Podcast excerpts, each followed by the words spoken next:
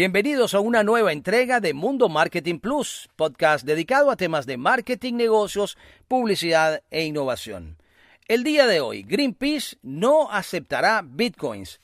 Virgin Galactic a la carga con vuelos espaciales turísticos. Siguen las ventas de archivos digitales a través de tokens no fungibles. Cierran en Venezuela tiendas del grupo Inditex. Hostelería española en crecimiento. Bancos con mujeres en directiva cometen menos fraudes. Bicicletas, un gran mercado.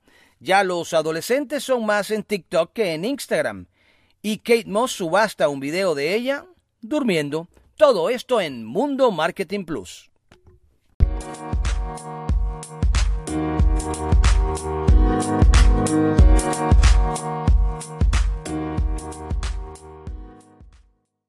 Comenzamos, estimados amigos, con la información de marketing, negocios, publicidad e innovación. Gracias, gracias por estar conectados y en sintonía con nosotros. Bueno, vamos como es habitual con la primera información, campanada, campanada del día de hoy. El valor del Bitcoin está nuevamente en problema, o mejor dicho, sigue en problemas porque eh, siguen apareciendo organizaciones que rechazan la aceptación de Bitcoin. En este caso es la organización ambientalista Greenpeace. El grupo ambiental Greenpeace ha dejado de aceptar donaciones a través de Bitcoin luego de siete años. La página de donación de Bitcoin fue eliminada del sitio web de Greenpeace. Se trata de un nuevo golpe a la criptomoneda más importante luego de las últimas noticias negativas que recibió durante toda la semana. En 2014, Greenpeace comenzó a explorar una política de aceptación de donaciones en bitcoins a través de un procesador de pagos de terceros que cambiaba de forma instantánea esos aportes eh, a la organización. Eh, dólares más específicamente. Los dólares los convertía en bitcoins. Por otra parte, dijo que la decisión llega porque se hizo más clara la situación energética de la minería de criptomoneda y que es algo que no está en línea con la sostenibilidad que promueve la organización ambientalista. Greenpeace no sería la única organización que apoya el medio ambiente que dejaría de recibir bitcoin. Otras ONG vinculadas a la protección del planeta también estarían analizando seguir el mismo camino. Esta información viene vía Financial Times. En un comunicado, Greenpeace dice que es asombrosa la cantidad de energía en computadoras encendidas que se requiere para minar Bitcoin y que la organización ya no puede ignorar esta situación. En este sentido, según datos de Greenpeace, la ONG dice que el problema es que solo una quinta parte de la energía utilizada en los centros de datos del mundo proviene de fuentes renovables. La comunidad criptográfica está en alerta y no es para menos. El Bitcoin se desplomó desde los 64 mil dólares hasta menos de 38, va mucho más abajo que esto.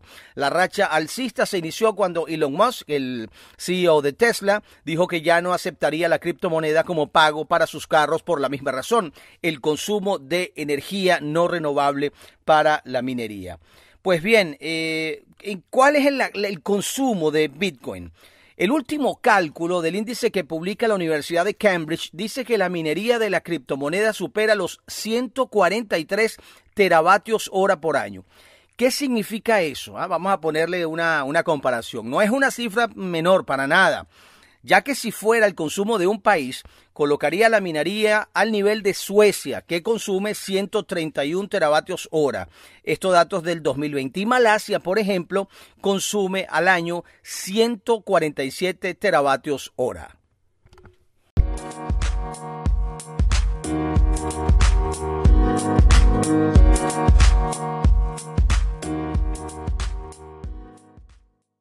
Ya es un invitado permanente en el contenido de nuestro programa, el tema del turismo espacial, los vuelos eh, espaciales a lo que llaman realmente el espacio suborbital, aproximadamente 100 kilómetros de altura, donde ya, bueno, salimos de la atmósfera terrestre, ya hay varias compañías que están ofreciendo sus paquetes turísticos, por lo menos un puesto en, el, en la nave para hacer este, esta travesía. Y en este momento hablamos de la empresa Virgin Galactic, ha lanzado eh, este fin de semana un vuelo de prueba exitoso El vuelo de prueba de Virgin Galactic VSS Unity ayuda a la compañía de Richard Branson a volver al espacio suborbital y reanudar la venta de boletos. VSS Unity viajaba a una velocidad de Mach 3 después de ser liberado de la nave nodriza VMS Eve y llegó al espacio a una altitud de 89 kilómetros antes de aterrizar en Spaceport América, según un comunicado. El vuelo fue el primer cohete de la compañía desde febrero del año 19, cuando Beth Moses, una ingeniera e instructora de astronautas de Virgin, se unió a un vuelo de prueba desde Mojave, en California. El viaje allana el camino para el próximo vuelo de prueba de Virgin, que se espera que lleve empleados adicionales mientras la compañía se prepara para su servicio comercial. En medio de las demoras causadas por la pandemia, con muchos empleados trabajando desde casa, el programa de pruebas de Virgin Galactic sufrió otro revés en diciembre cuando VSS Unity cayó de su avión de transporte, pero el motor del cohete no se encendió. La nave se deslizó de regreso al Spaceport America y aterrizó sin incidentes. Un segundo intento de vuelo en febrero fue frustrado por la interferencia eléctrica detectada en el sistema de aviónica de la nave espacial. La compañía pasó unos dos meses reparando los problemas de interferencia que los ingenieros atribuyeron a la instalación de una computadora de vuelo más potente el año pasado. A principios de este mes, Virgin Galactic advirtió a los inversionistas que estaban revisando fatiga y estrés, eh, problemas en su aeronave de transporte de cuatro motores, VMS Eve. El avión fue autorizado para volar después de una inspección detallada y un análisis exhaustivo, ha dicho la compañía el día jueves. Pero eh, lo importante de todo esto es que ya está otra vez, digamos, en la carrera hacia lo que es el turismo espacial.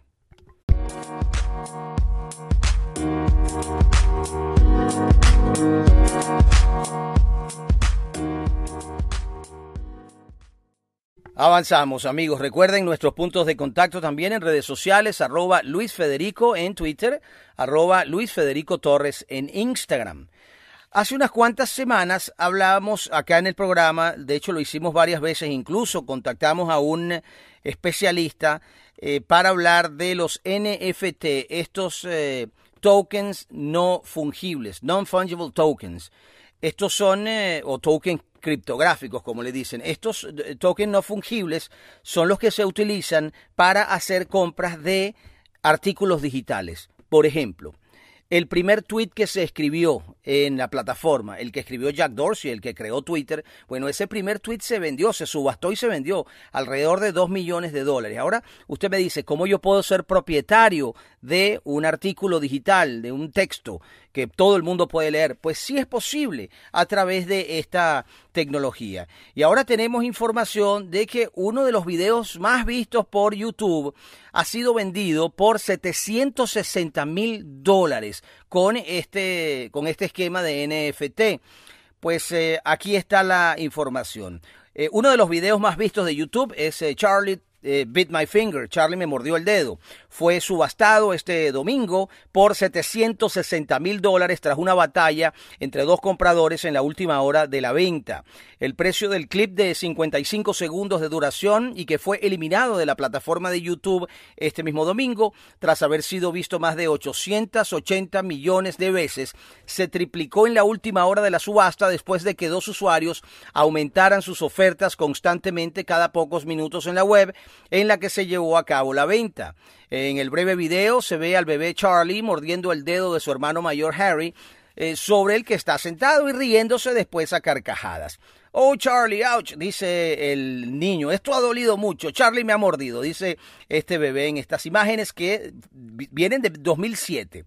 Bueno, el mes pasado la foto Disaster Girl en la que pueden verse a una niña con una sonrisa pícara mientras una casa se incendia a sus espaldas, se vendió por cerca de medio millón de dólares, mientras que el video Nine Cat se vendió en febrero por 590 mil dólares. Esto yo sé que suena bastante loco, pero esto está sucediendo.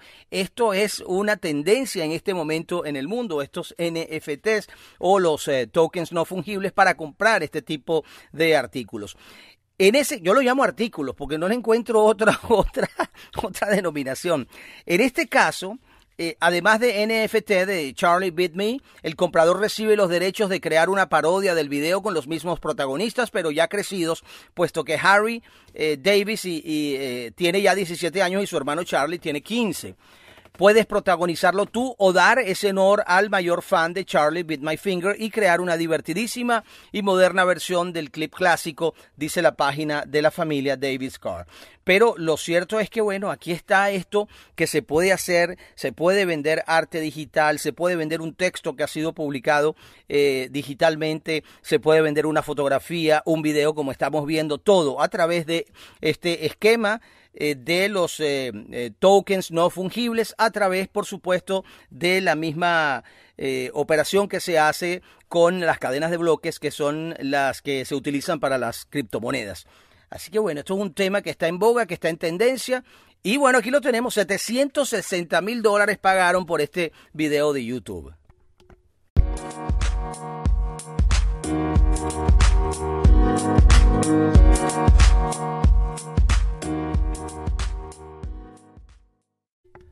Seguramente lo vio, pero la semana pasada circuló en el país eh, de manera intensa la información del cese de operaciones de las tiendas de la cadena Inditex en Venezuela, a saber Sara, Bershka y Pull&Bear.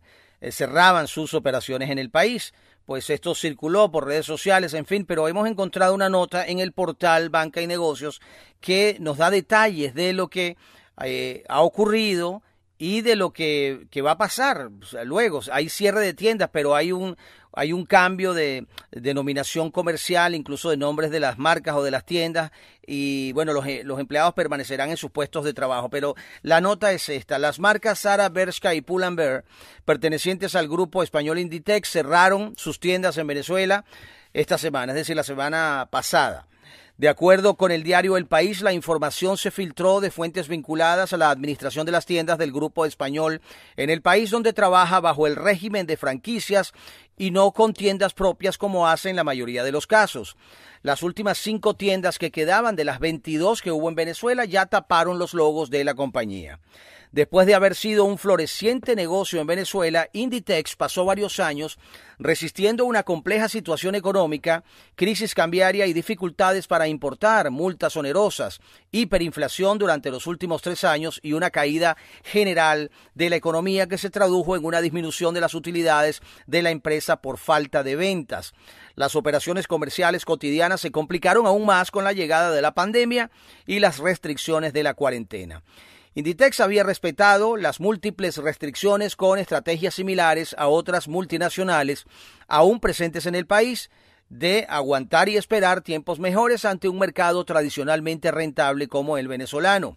Como otras compañías privadas del país vinculadas al comercio, a partir de 2013, Sara tuvo que soportar los operativos de control de precios del Estado, que concentraban sobre los comerciantes la responsabilidad en el aumento de los precios e imponía severos castigos, con multas o cierres, a quienes consideraba transgresores de las normas. Pues la información viene vía, eh, como les digo, el diario El País de España y a su vez es rebotada por el portal Banca y Negocios y nos dice acá, eh, nos da más información. El diario señala, el diario español, que las investigaciones en España de la o a la aerolínea venezolana Plus Ultra, propiedad del empresario venezolano Camilo Ibrahim, quien a su vez es el propietario de las franquicias locales y administra los negocios de Inditex en el país, fue una de las razones finales para la salida del grupo. En 2007, la compañía Phoenix World Trade, propiedad de Ibrahim, asumió la representación de las marcas de la empresa a través del esquema de las franquicias corporativas. Hasta hace pocos meses, Inditex mantenía presentes 15 locales comerciales en Venezuela. Por otra parte, eh, de acuerdo con la revista Producto, otra fuente, los empleados de Sara y demás tiendas no están despedidos. De hecho, los establecimientos de las marcas siguen a nombre de Phoenix World Trade, la cual planea abrir nuevas tiendas en los próximos días. Ya no será Sara, sino Lola. Ya no será Pull and Bear, sino Push and Company. Y tampoco Bershka, sino Anaquena. Inditex sabe además que las piezas que estaban en las tiendas Sara, Bershka y Pull&Bear, todas de viejas colecciones, seguramente pasarán a formar parte del stock de sus sustitutas, reveló un medio eh, o el medio en el sitio web.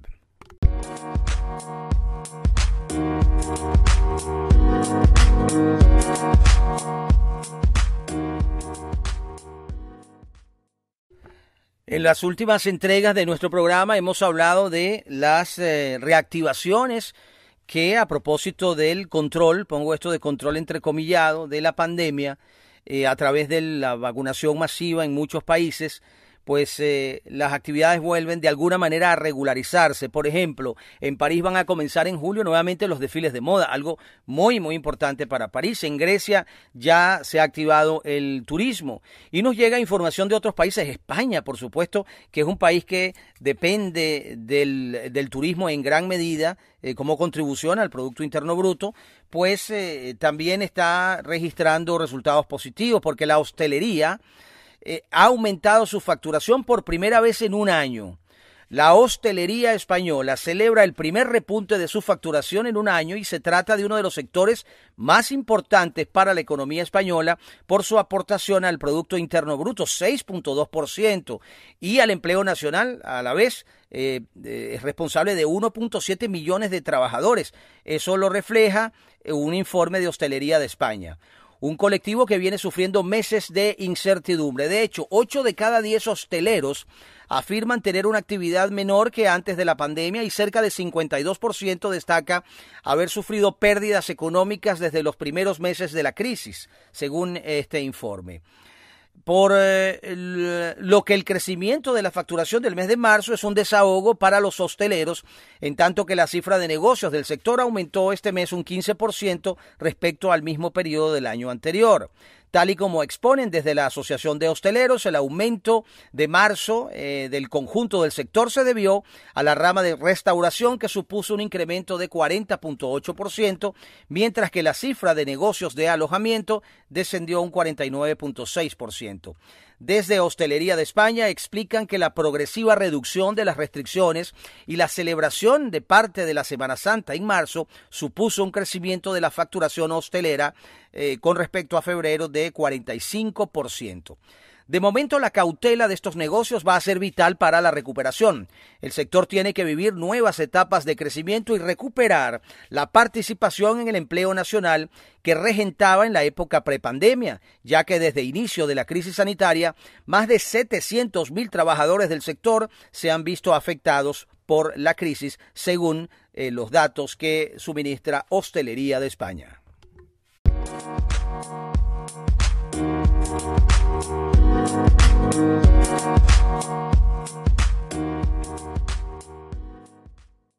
Permanentemente en el programa estamos manejando información que nos sorprende, nos sorprende muchísimo.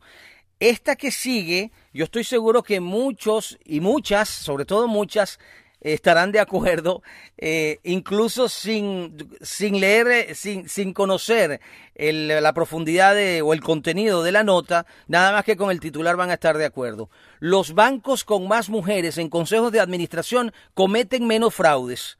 Bueno, esto es producto de una investigación. Las entidades bancarias que cuentan con mayor representación femenina en sus consejos de administración presentan menos casos de fraude, multas o mala conducta, según un estudio realizado por investigadores de Cass Business School de City University of London. Los investigadores establecieron que en los bancos con mayor representación de mujeres en sus consejos existe menor riesgo de casos de malas prácticas o delitos como el blanqueo de capitales, manipulaciones del mercado, prácticas de ventas engañosas o deshonestas, fraude fiscal y contable, discriminación laboral. En este sentido, descubrieron que desde la crisis económica de 2008, los grandes bancos europeos con mayor número de directoras se enfrentaron a multas más bajas y menos frecuentes por mala conducta, ahorrándoles a estas instituciones una media de 6.43 millones de euros al año. Eso lo explica la profesora Bárbara Casu en su entrevista para la revista Harvard Business Review. En dicho estudio se analizaron factores como el número de multas recibidas, el tamaño de la junta, el mandato y la edad del director y director general, la rotación del directorio ejecutivo, el tamaño del banco o el rendimiento de los bancos sobre el capital y la volatilidad de los rendimientos de las acciones. Caso señala que desde 2008 a 2018 el gobierno de Estados Unidos impuso a bancos europeos alrededor de 500 mil millones de dólares en multas, unos 410 mil millones de euros.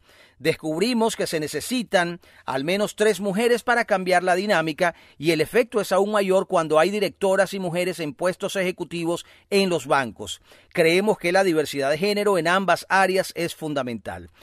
Para caso el resultado del estudio no debe entenderse como que las mujeres son mejores que los hombres, pero que sí eh, pueden ser más éticas. Las mujeres aportan un conjunto de habilidades diferentes y contribuyen a una mejor supervisión y gestión de riesgos. Revela que las mujeres pueden ser más éticas ya que tienen o tienden, rectifico, a ser educadas desde la infancia para ser más afectuosas, complacientes y agradables, mientras que los hombres a menudo son recompensados por ser agresivos, ambiciosos y buscar ganancias personales. Tal y como lo establece la consultora en el desarrollo de liderazgo, Sanger Folkman, las mujeres son mejores líderes, especialmente en una crisis como por ejemplo la del coronavirus. En ella, la mayoría de los países liderados por mujeres presentaban tasas de mortalidad más bajas que las de los países que son dirigidos por hombres. Bueno, ahí está. Eh, para su evaluación, para el análisis de cada uno de nosotros. Los bancos con más mujeres en consejos de administración cometen menos fraudes.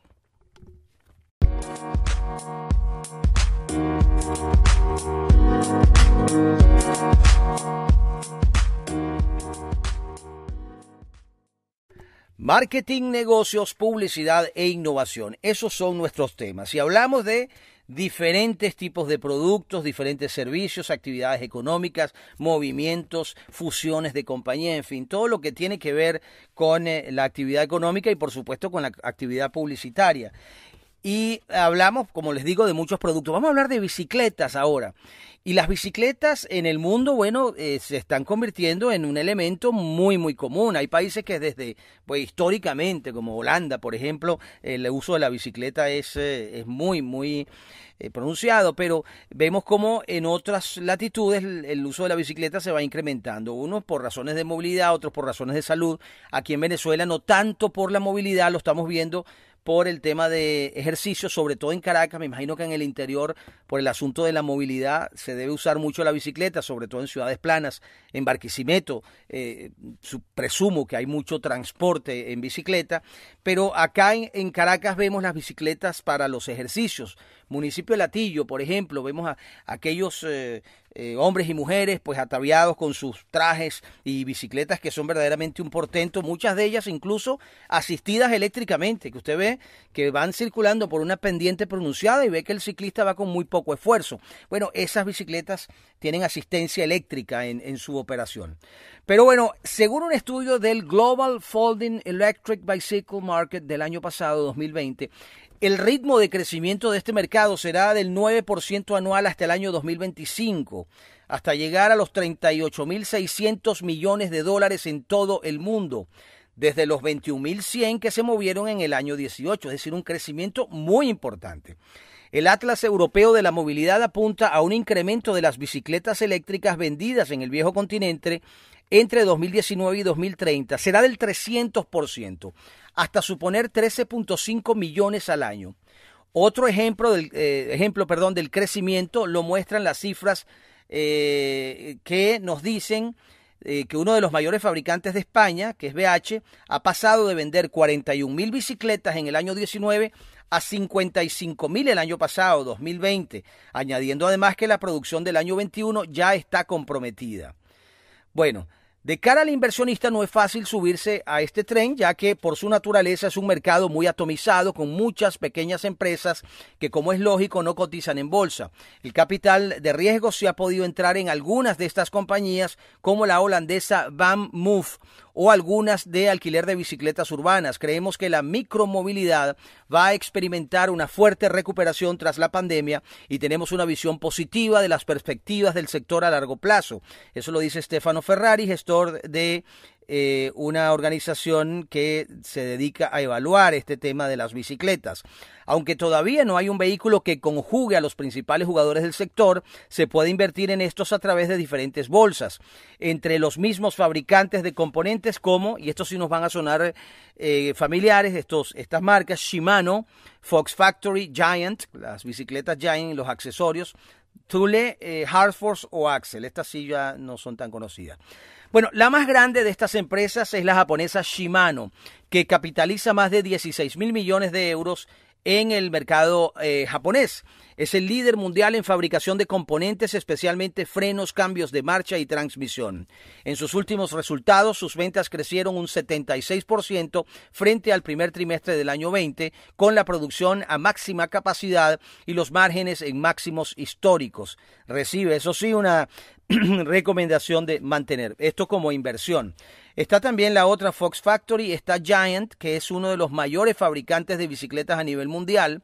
La compañía taiwanesa que recientemente ha abierto una gran fábrica en Hungría para dar respuesta a la creciente demanda europea se anota un 88% en bolsa desde febrero del año 20. Los analistas le dan una recomendación de compras a sus títulos. Es decir, la gente que va a invertir en la bolsa también puede invertir en el mercado de bicicletas, va a crecer.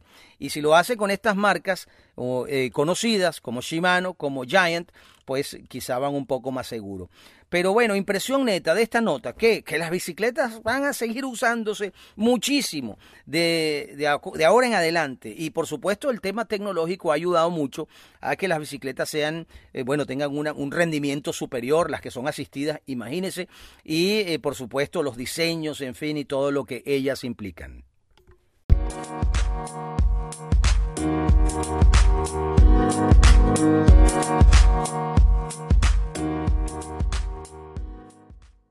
Gracias amigos por seguir con nosotros, eh, con nuestro espacio, con nuestra entrega, con contenido de marketing, negocios, publicidad e innovación. Gracias por la participación que siempre eh, tienen con eh, nuestro trabajo a través de las redes sociales, arroba Luis Federico en Twitter, arroba Luis Federico Torres en Instagram. Muchas gracias. Bueno, vamos a hablar de redes sociales porque ya aparentemente son más los adolescentes en la plataforma TikTok que en Instagram. Está sucediendo aquello de que, bueno, en la medida que las personas van ganando edad, pues eh, los gustos en redes sociales van cambiando. Hacen acá en esta nota una introducción interesante para, digamos, ubicarnos en este contexto. Facebook, por ejemplo, fue en un momento del pasado la red social más vamos a calificarla de cool, ¿no? La más chévere de todas, ¿no? Cuando empezó, de hecho, solo unos pocos usuarios podrían abrirse perfil, lo que creaba esa ilusión de los elegidos, ah, y estoy en Facebook, ¿no? Sin embargo, la versión de Facebook como algo tan a la última moda acabó cayendo. Eh, fue paralela, eso sí, al crecimiento de los millones de usuarios que acumulaba. A medida que se iba haciendo más popular, los jóvenes dejaban de verla atractiva. Era el efecto abuela. Cuando tu abuela, tu tío, tu vecina se convertían en tus amigos de Facebook, dejabas de usarla para transmitir tu vida juvenil. No querías que tu abuela viese las fotos de la última fiesta y también sabías que te iba a dejar comentarios que te iban a romper con lo que quisieras vender a tus amigos que, tú eras, ¿no? Entonces, bueno, eh, eso, eso ha sucedido, a todos nos ha sucedido. Así que los jóvenes migraron a nuevos territorios. Uno de ellos fue Instagram la red de fotos que entonces era una startup creciente y que luego se convirtió en la última propiedad de Facebook. Instagram se consolidó como red social y logró además frenar las amenazas. Hubo un momento en el que parecía que iba a perder a los más jóvenes y que los adolescentes se iban a ir para Snapchat, pero Instagram lo frenó ofreciendo en esencia lo mismo y creando el frenesí por las eh, muy muy usadas historias, las stories. La gran cuestión es si Instagram será capaz de mantenerse como la red social más cool del mercado y la que los adolescentes y los jóvenes adultos van a desear. TikTok ha crecido de forma abrumadora, los que tienen hijos eh, en edad de adolescentes lo sabrán. Eh, en los últimos años el crecimiento de TikTok ha sido enorme, ha captado la atención del público adolescente y se ha convertido en un marcador de estilo y de modas. Instagram está intentando frenar su expansión como un formato similar de contenidos que son los Reels, pero quizá ya es un poquito tarde, ¿no? En Estados Unidos, TikTok ya sobrepasó a Instagram. Ya es la red social más usada por los adolescentes y la que se lleva la atención de su tiempo. El problema de Instagram es el que Facebook tuvo hace algunos años. La base de usuarios de Instagram está envejeciendo. bueno, inevitable. Por ahora la generación Z es todavía 3 de cada 10 usuarios en Instagram. Pero la gran cuestión es qué va a ocurrir en el futuro próximo no es eh, solo que esté creciendo en uso y penetración, sino que los usuarios conectan con lo que allí ocurre. De hecho, en TikTok no solo buscan entretenimiento, también conversaciones sobre temas, temas incluso serios como política, cambio climático, en fin.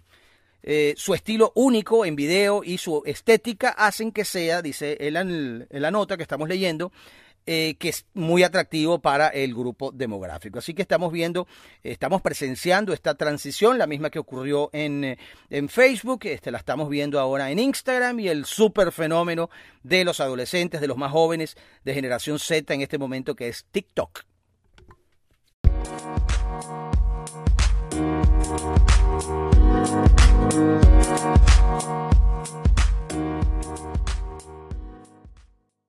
Amigos, en la tercera nota de la entrega de hoy hablábamos de un video que estaba en, eh, YouTube, que fue viral durante mucho tiempo y que se subastó por 720 mil dólares, creo que ese era el monto, ¿no?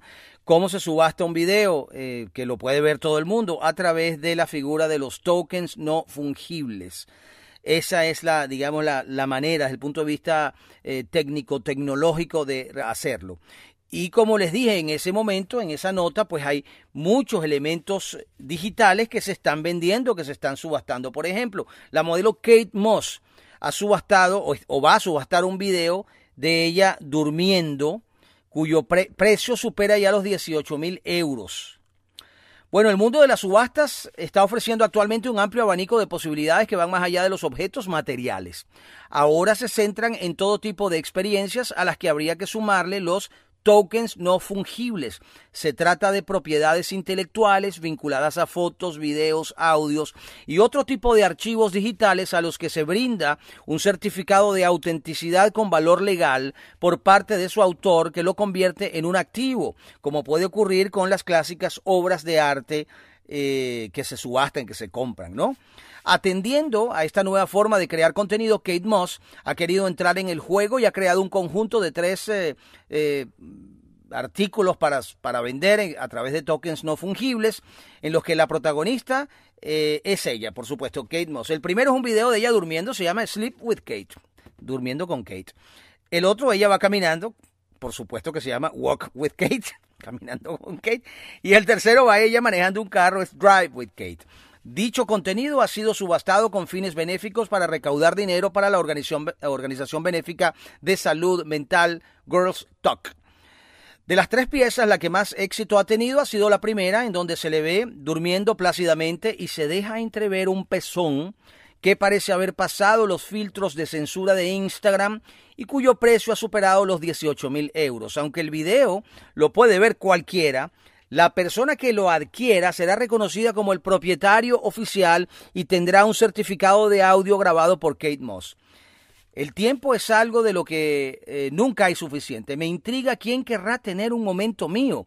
También me atrajo la idea de que esta propiedad se pueda utilizar para ayudar a otros necesitados con suerte a obtener más, declaró la modelo en un comunicado. Ella no ha sido la única modelo que ha realizado una acción de este tipo, pues el pasado mes de abril Emily Ratakowski subastó a través de token no fungible eh, un compuesto por una imagen en la que ella misma salía observando una fotografía de Richard Prince. El terreno digital debe ser un lugar donde las mujeres puedan compartir su semejanza como elijan, controlando el uso de su imagen y recibiendo cualquier capital potencial adjunto ha eh, dicho esta modelo, la última que mencionamos. Pero bueno, ahí está. Kate Moss también con el tema de los tokens no fungibles, ha subastado eh, sus videos, el que por el que obtuvo más dinero fue el Sleep with Kate, durmiendo con Kate, por 18 mil euros.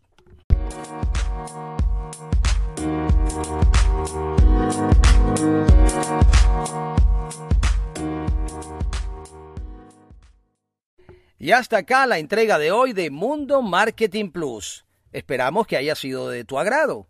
Y si lo fue, recomiéndanos. Te esperamos en una próxima oportunidad con temas de marketing, negocios, publicidad e innovación en nuestro podcast Mundo Marketing Plus. Hasta entonces.